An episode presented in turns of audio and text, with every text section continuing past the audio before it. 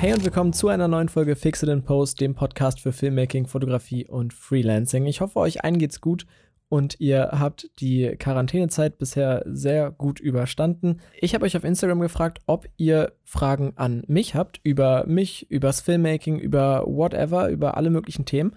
Und ihr habt sehr, sehr, sehr viele Fragen gestellt und ich werde jetzt mal versuchen, hier so gut wie alle Fragen zu beantworten. Vielleicht schaffen wir nicht alle Fragen, dann tut es mir sehr leid, aber ich dachte mir, das ist vielleicht so ganz cool. Jetzt mal zwischendurch einfach, dass ihr eure Fragen mal loswerden könnt. Denn ich bekomme eben ganz, ganz oft Fragen per Insta-DM von euch und die beantworte ich dann natürlich auch immer jedem Einzelnen. Aber da eben viele Fragen immer sehr häufig auftauchen, dachte ich mir, ich beantworte die einfach mal im Podcast, weil dann hat jeder was davon.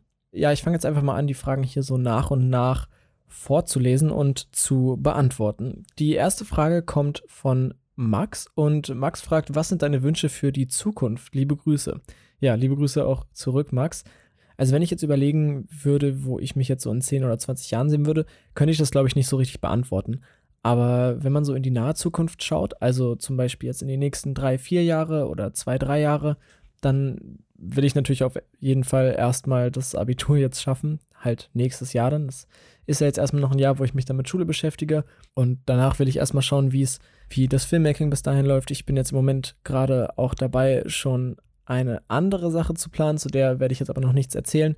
Je nachdem, wie halt die Projekte bis dahin aussehen und wie das Filmmaking-Geschäft und die Filmmaking-Branche bis dahin so aussieht, hätte ich auf jeden Fall Bock, das so gut wie möglich weiterzumachen und das erstmal so als Hauptberuf, sage ich mal, zu machen. Im Moment sieht es dafür nicht schlecht aus und wenn das jetzt so weitergeht, wie es das letzte Jahr angefangen hat und wie dieses Jahr angefangen hat, ähm, dann könnte ich mir das auf jeden Fall vorstellen, dass ich das erstmal machen werde und dann eben schauen werde, wie es sich entwickelt.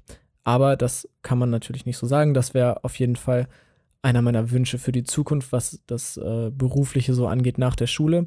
Also studieren oder eine Ausbildung hätte ich jetzt erstmal keine Idee zu oder keinen Wunsch, was ich da, ähm, ob ich überhaupt studieren oder eine Ausbildung machen möchte. Aktuell habe ich nicht den Plan oder den Wunsch, irgendwie ähm, eine Ausbildung oder ein Studium zu machen. Das kann sich natürlich noch ändern innerhalb des nächsten Jahres oder vielleicht auch innerhalb der nächsten zwei Jahre, wenn ich nach einem Jahr merke, okay, ich habe da irgendwie doch noch Bock drauf. Aber aktuell ist das eher kein Wunsch für die Zukunft, was ich nach der Schule so machen werde. Was aber auf jeden Fall auch noch ein Wunsch ist, ist viel zu reisen. Ich war bisher ja nur in Anführungsstrichen in Korea und das war schon so krass und es waren, waren so viele Eindrücke, die würde ich gerne nochmal erleben und ich würde gerne nochmal nach Korea fliegen, um Korea einfach nochmal so zu erleben und vielleicht neue Sachen dazu erleben und vielleicht auch Freunde dazu besuchen. Und in die USA möchte ich unbedingt auch nochmal. Also ich möchte unbedingt innerhalb der nächsten Jahre gerne mal in die USA, nach Los Angeles zum Beispiel oder allgemein die ganze Westküste so einmal abfahren. Hätte ich mega Bock drauf. Das ist auf jeden Fall auch ein Wunsch, den ich mir gerne erfüllen würde. Mal schauen, ob das innerhalb der nächsten Jahre irgendwie klappt. Das sind so eigentlich meine einzigen Wünsche, die ich so für die Zukunft aktuell habe. Ja, ich werde die Fragen jetzt einfach nacheinander vorlesen und habe die jetzt irgendwie nicht nach Themengebieten oder so sortiert. Das heißt, es wird jetzt sehr durcheinander vielleicht zwischendurch sein, aber es ist vielleicht auch ganz cool, dass man immer so ein bisschen Abwechslung da drin hat. Die nächste Frage kommt nämlich von Antonio und Antonio fragt, wie zufrieden bist du mit deiner Kamera? Und da kann ich sagen, ich bin mega, mega zufrieden und habe diesen Kauf auf jeden Fall nicht bereut. Also ich habe ja eine Sony A7 III und die Kamera kann einfach all das, was ich mir von einer neuen Kamera gewünscht habe. Sie kann in 4K aufnehmen, sie kann super geile Fotos machen, sie ist klein, sie ist handlich, sie ist total flexibel, man kann ultra viel einstellen und eigentlich wirklich alle Punkte, die ich von einer, äh, von einer Hybridkamera für Foto und Video erwartet habe, erfüllt diese Kamera einfach. Und deshalb bin ich damit ultra zufrieden. Ich hatte ja vorher eine Canon EOS 7D. Die hat zwar coole Bilder gemacht, war aber groß, die war schwer und hat auch nicht so geile Videos gemacht. Und die Kamera jetzt würde ich auf jeden Fall ähm, jedem empfehlen. Ist natürlich sehr teuer und lohnt sich wahrscheinlich auch nicht, wenn man es nur so hobbymäßig macht. Aber wenn man Lust hat, das Ganze irgendwie so ein bisschen professioneller zu machen und so semi-professionell vielleicht damit auch ein bisschen Geld zu verdienen, dann kann ich diese Kamera auf jeden Fall nur empfehlen, gerade auch weil es ein super Hybridmodell zwischen Video und Foto ist. Ja, ich hoffe, das hat die Frage soweit gut beantwortet. Die nächste Frage kommt von Swiss Filmmakers. Hast du bei deiner ersten Kamera einfach den Body gekauft oder ein Kit-Objektiv? Ich habe bei meiner ersten Kamera, das war eine Nikon D3100, boah, die war echt ziemlich kacke und klein und irgendwie unpraktisch und so. Aber es war mega cool. Also, das war auf jeden Fall meine erste Kamera und die habe ich im Kit damals gekauft. Das war so dieses ganz klassische Einsteiger-Fotografie-Kit mit einem 18 bis 55 mm Objektiv. Und damit habe ich halt so meine ersten ähm, Fotoerfahrungen gemacht und das war auch total cool so. Also auf jeden Fall ähm, habe ich das mit einem Kit gekauft. Hanna fragt, wie kamst du zu deiner Leidenschaft zu fotografieren? Ja, das ist eigentlich ganz witzig. Und zwar kommen ja, glaube ich, die meisten irgendwie erst aufs Fotografieren und probieren dann vielleicht so ein bisschen Film aus. Bei mir war es genau umgekehrt. Also ich habe halt erst gefilmt und einfach weil die günstigsten Kameras in dem Bereich einfach DSLR-Kameras, also eigentlich Fotokameras waren, habe ich mir damals halt eine Fotokamera, also die Nikon D3100 gekauft. Ich hatte vorher mal so einen kleinen Medion Camcorder, das habe ich glaube ich in Pujans Podcast auch mal erzählt als ich da zu Gast war. Und ich habe halt eigentlich angefangen mit Film. Und übers Film bin ich dann halt irgendwann mal so durch Zufall so ein bisschen in die Fotografie gerutscht und habe dann halt auch mal mit meiner Kamera so ein paar Fotos gemacht, weil es ja auch ursprünglich eine Fotokamera war. Und das war eigentlich so das, wie ich dazu gekommen bin. Ich habe mich halt eigentlich nie für Fotografie interessiert und durchs Film bin ich dann erst darauf gekommen und dadurch, dass ja Fotografie und Film eigentlich schon sehr, sehr ähnlich ist und es ja beides irgendwie mit der Kunst des Bildererschaffens zu tun hat, ähm, hat mir das halt auch genauso viel Spaß gemacht wie das Film. Das Film macht mir zwar mittlerweile mehr Spaß und Film ist irgendwie auch das, wo ich das Gefühl habe, ich kann da irgendwie mehr Kreativität reinbringen und mehr mitmachen und mehr mit anfangen. Ähm, aber Fotografieren ist natürlich genauso eine Leidenschaft und macht mir fast genauso viel Spaß. Die nächste Frage kommt von Moritz und Moritz fragt Tele- oder Weitwinkel beim Fotografieren. Und das ist natürlich komplett davon abhängig, was du fotografieren möchtest. Aber ich würde, wenn ich jetzt mich entscheiden müsste bei einem Fotoshooting mit äh, einer Person zum Beispiel zwischen Tele und Weitwinkel, dann würde ich auf jeden Fall das Tele nehmen, weil ich finde, damit kann man einfach viel schönere Porträts machen und allgemein viel schöner irgendwie Personen fotografieren, weil man den Hintergrund dann immer schön unscharf hat und man hat so ein bisschen mehr eben auch vom, vom Bildwinkel her den Fokus auf die Person richtig. Und das finde ich halt bei Porträts immer sehr, sehr wichtig und bei Fotoshootings, dass man, dass man auch wirklich so den, den Ausdruck von der Person und die Wirkung von der Person richtig wahrnimmt. Und das ist halt bei einem Weitwinkelobjektiv sehr schwierig, aber dafür kann man bei einem Weitwinkelobjektiv sehr, sehr viel kreativ arbeiten. Also man kann, ich habe schon mal ein Fotoshooting gemacht mit äh, einer Freundin mit einem Weitwinkelobjektiv. Das war, glaube ich, nur ein 14 mm, eine 14 mm Festbrennweite. Und damit kann man eben super viele kreative Shots machen, aber es ist halt sehr viel schwieriger und ähm, die Bilder sehen dann auch nicht auf Anhieb gut aus. Also, wenn ich mich entscheiden müsste, so für ein cooles Fotoshooting, für so ein ganz normales Fotoshooting mit einer Person, dann würde ich auf jeden Fall eher das Tele nehmen, einfach weil es in der Regel einen schöneren Look auch hat. Die nächste Frage kommt von Leo und Leo fragt, wie alt bist du und wo kommst du her? Und danach steht noch irgendwas. Ich muss mal kurz schauen, wie ich hier bei Instagram sehen kann. Ah, okay. Ja, okay. Liebe Grüße steht da nur noch hinterher. Ja, liebe Grüße auf jeden Fall zurück. Ähm, ich bin 18 Jahre alt gerade. Ich werde im Oktober dann 19 und bin letzten Oktober dann 18 geworden dementsprechend. Und ich komme aus Hannover, also aus der Region Hannover. Ähm, so ein bisschen, weiß ich nicht, 20 Kilometer westlich von Hannover. Ähm, ja, und ich hoffe, deine Frage ist damit beantwortet. Die nächste Frage kommt von Finja und Finja fragt, welche Kameras empfiehlst du für Anfänger? Boah, das ist echt eine schwierige Frage, die ich wirklich fast jeden Tag gestellt bekomme über Instagram. Und da würde ich jetzt einfach ein bisschen ausholen. Also es ist halt bei Kameras für Einsteiger relativ schwierig, irgendwie eine richtige Kamera zu finden, denn es gibt halt unglaublich viele Hersteller. Und gerade als Anfänger, wenn man erstmal keine Ahnung hat von Kameras und von den ganzen Herstellern, ist es halt sehr, sehr schwierig, sich einen Überblick dafür zu, darüber zu verschaffen.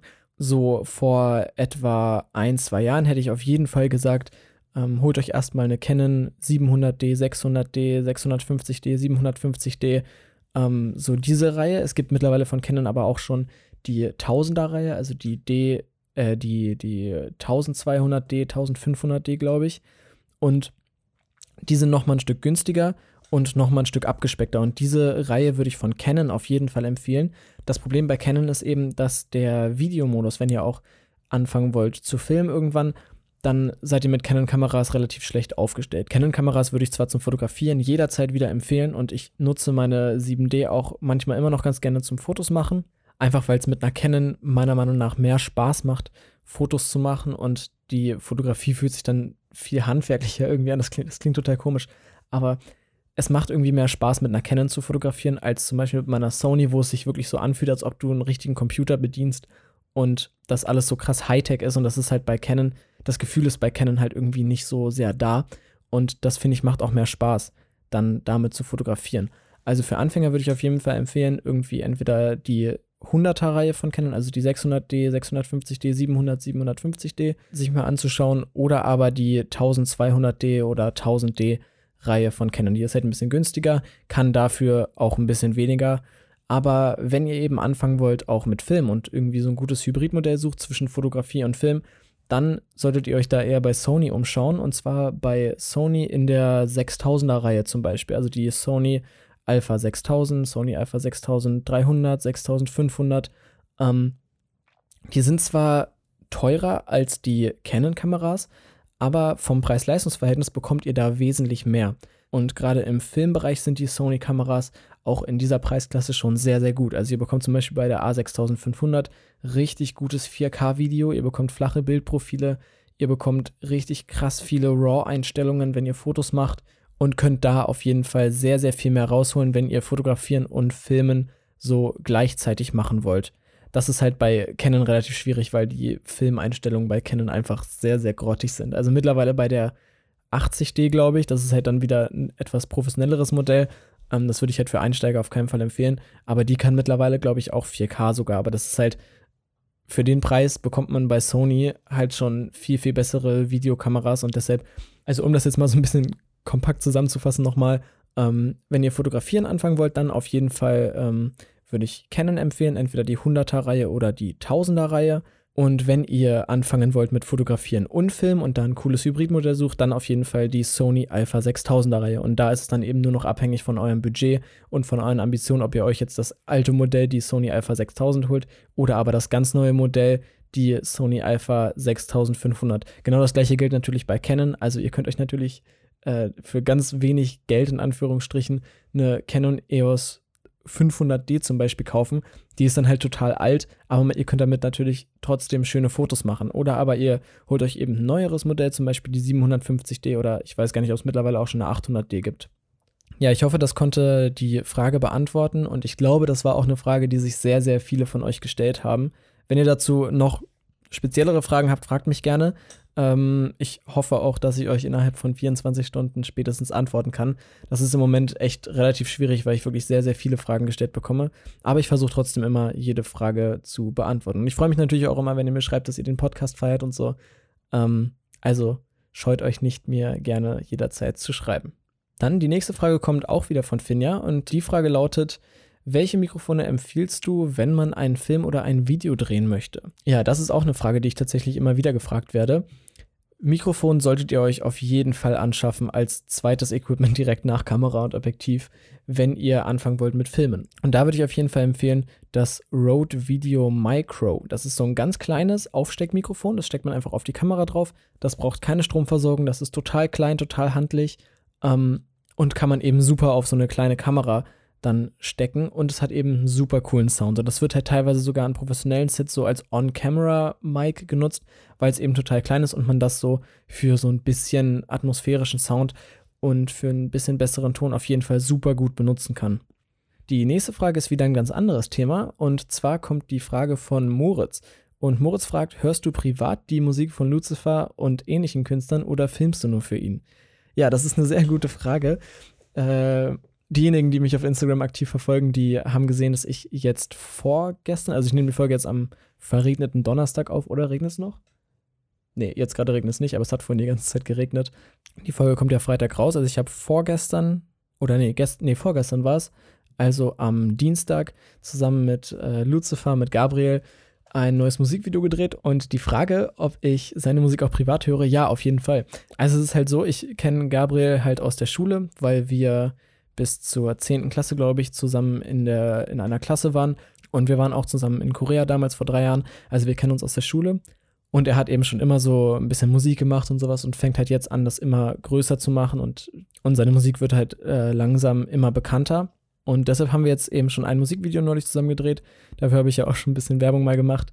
Und das kam ultra gut an, deswegen haben wir jetzt nochmal ein Musikvideo zusammen gemacht. Und ich höre seine Musik auf jeden Fall auch privat und ich feiere seine Musik auch mega. Und das ist, glaube ich, auch relativ wichtig, weil ich glaube, wenn ich die Musik nicht feiern würde, würde es mir auch nicht so leicht fallen, ein cooles Musikvideo mit ihm zusammen zu machen. Und ich glaube, dann hätte ich auch nicht so Spaß daran, da mit ihm zusammenzuarbeiten. Und das letzte Musikvideo, was wir gedreht haben, jetzt vorgestern, boah, das, das wird echt ein richtiger Blockbuster. Ich habe da richtig Bock drauf.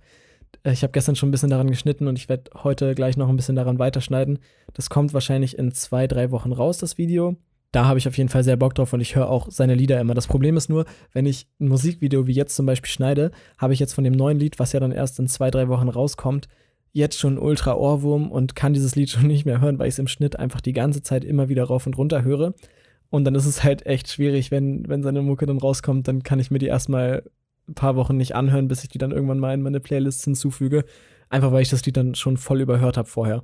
Aber ja, ich höre seine Musik auf jeden Fall sehr gerne auch privat. Und auch seine älteren Lieder feiere ich total.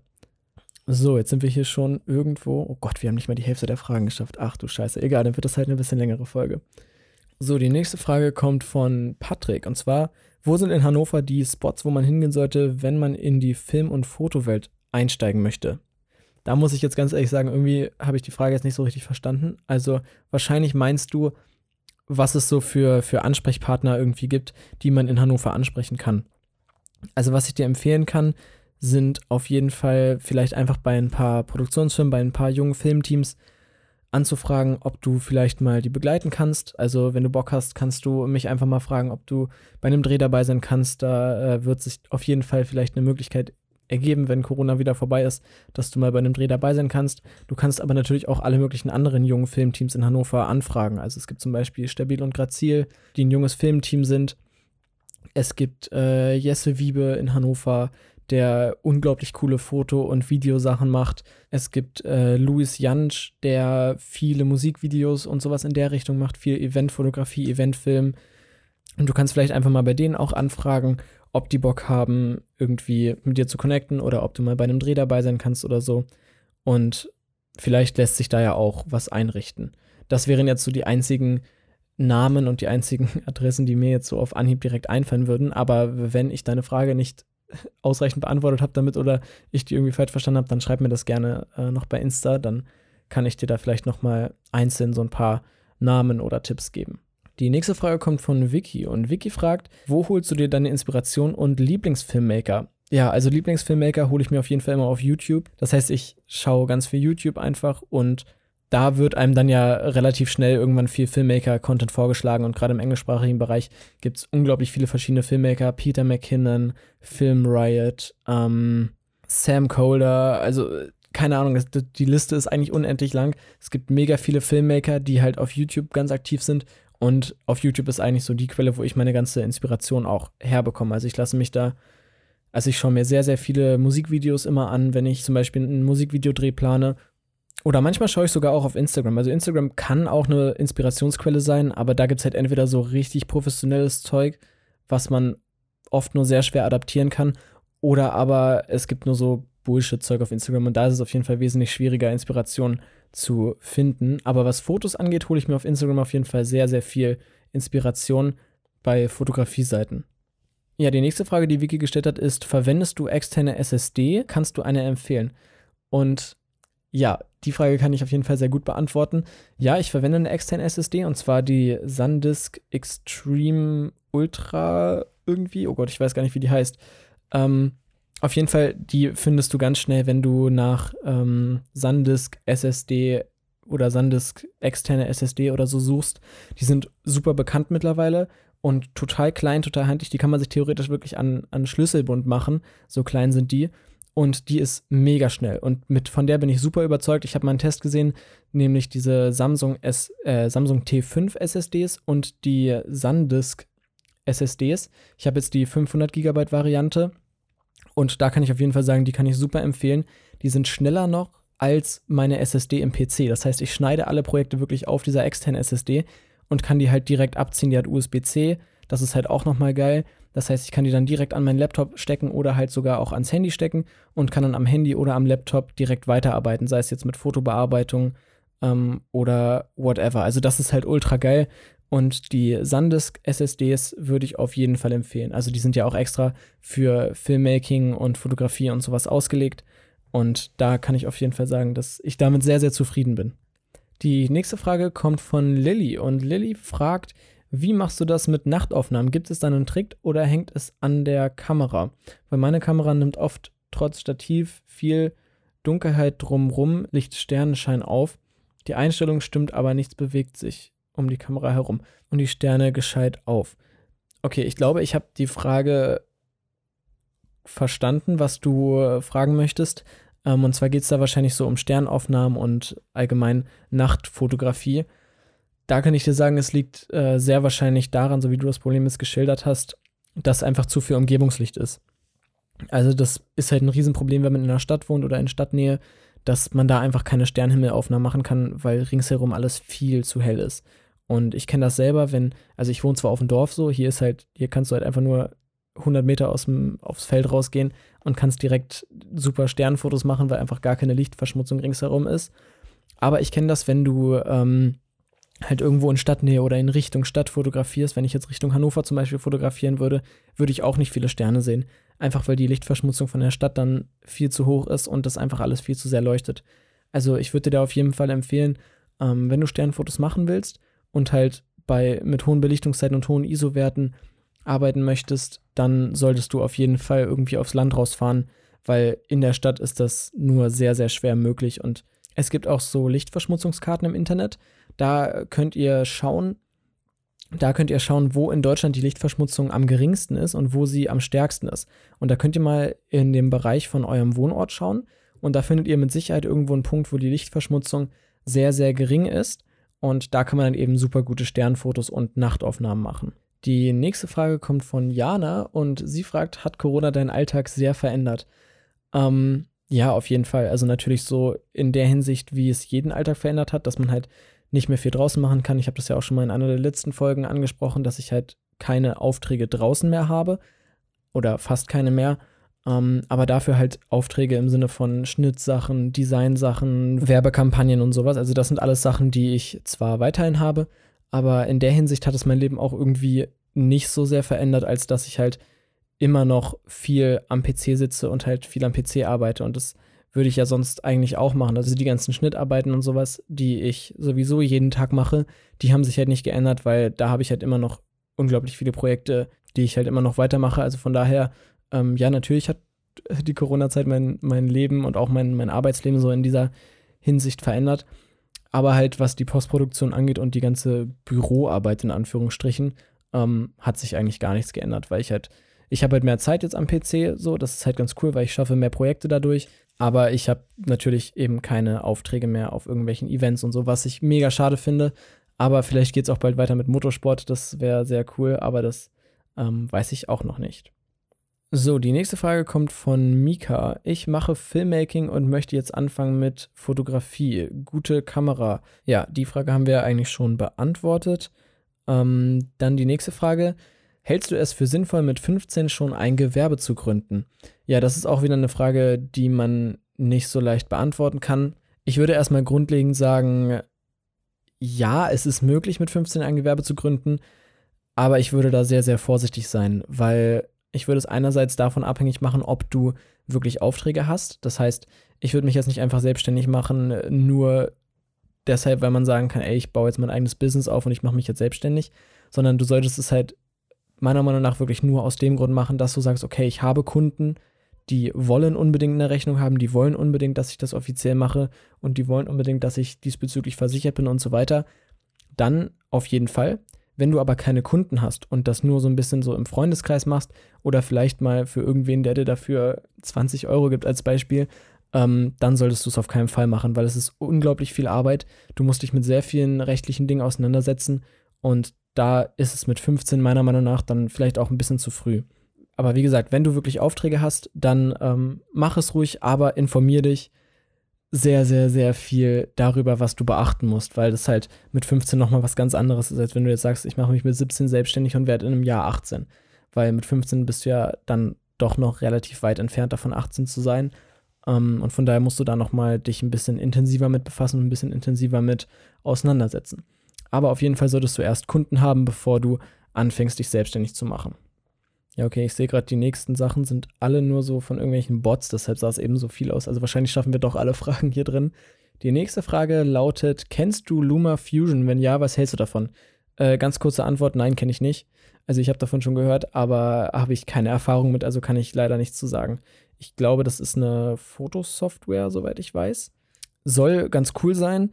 Habe ich bisher nur Positives von gehört, aber kann ich halt leider persönlich nichts zu sagen. Also, das tut mir leid.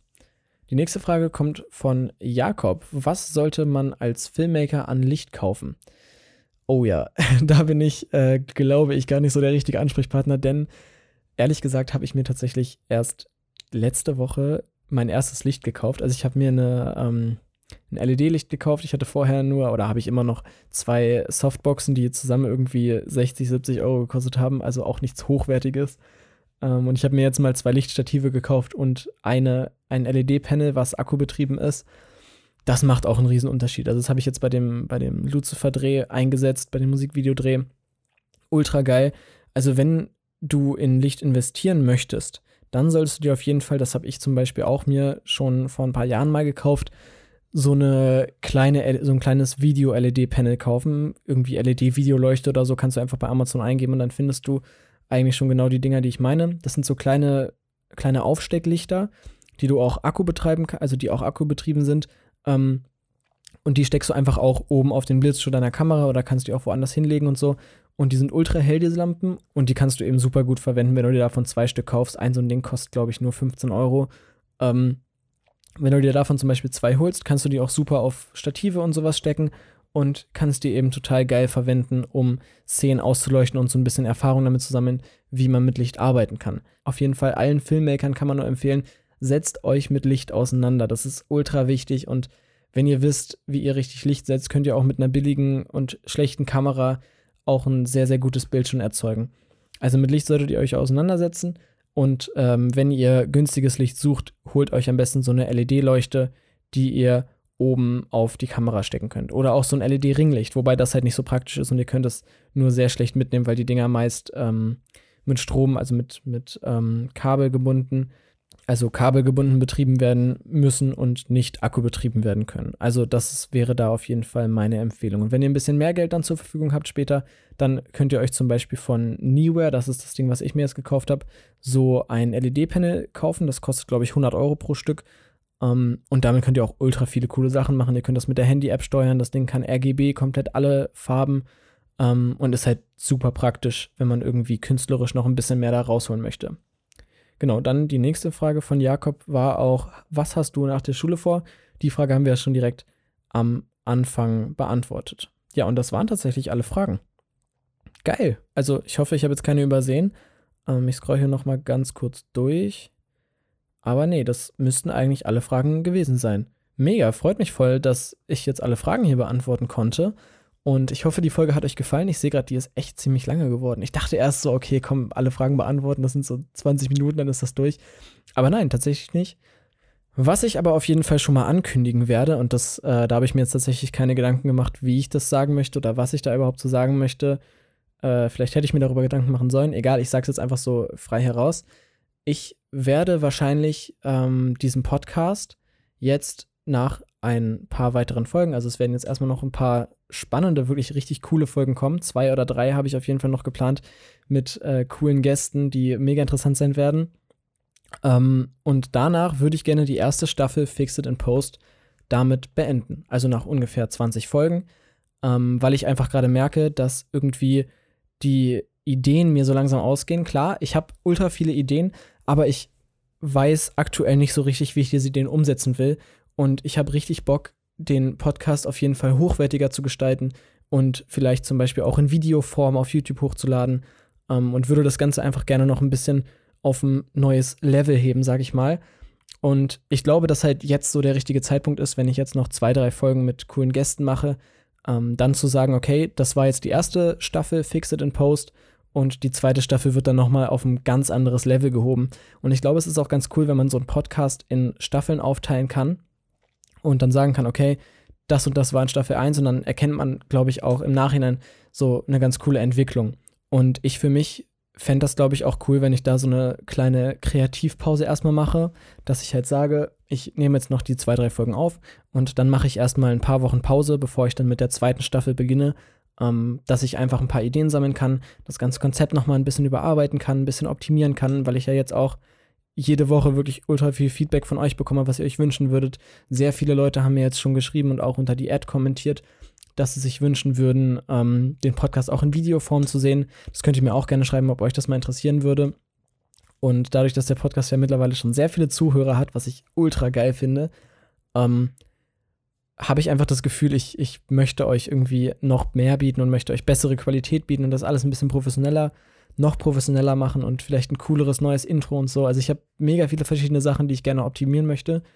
Und deshalb möchte ich jetzt gerne ähm, in nächster Zeit gerne die erste Staffel Fix It in Post beenden und dann in einer neuen Staffel mit äh, vielen coolen neuen Themen, äh, vielen coolen neuen Gästen und, und sehr viel cooleren Dingen starten. Ich hoffe, das war jetzt verständlich erklärt. Ich habe jetzt einfach mal so meine Gedanken frei rausgelassen, aber ich glaube, das ist jetzt eigentlich so ganz gut rübergekommen, wie ich das meine.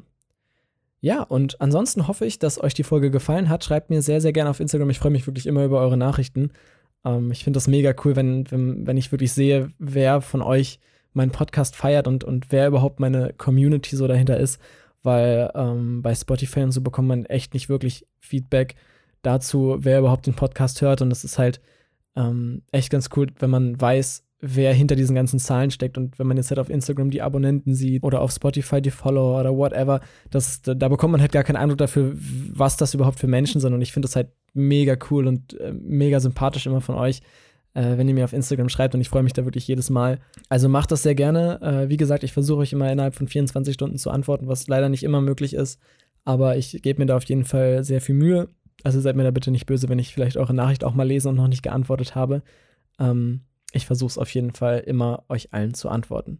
Ja, ich glaube, das waren jetzt ganz passende Schlussworte für diese Folge. Ich hoffe, die Folge hat euch gefallen und ihr äh, konntet alle eure Fragen beantworten lassen von mir. Ich freue mich natürlich sehr darüber, wenn der Podcast weiter wächst und wenn ihr den Podcast an eure Freunde empfiehlt. Macht das sehr gerne, da freue ich mich riesig. Und ansonsten wünsche ich euch noch einen wunderschönen Tag. Macht's gut, bis zur nächsten Folge. Ciao.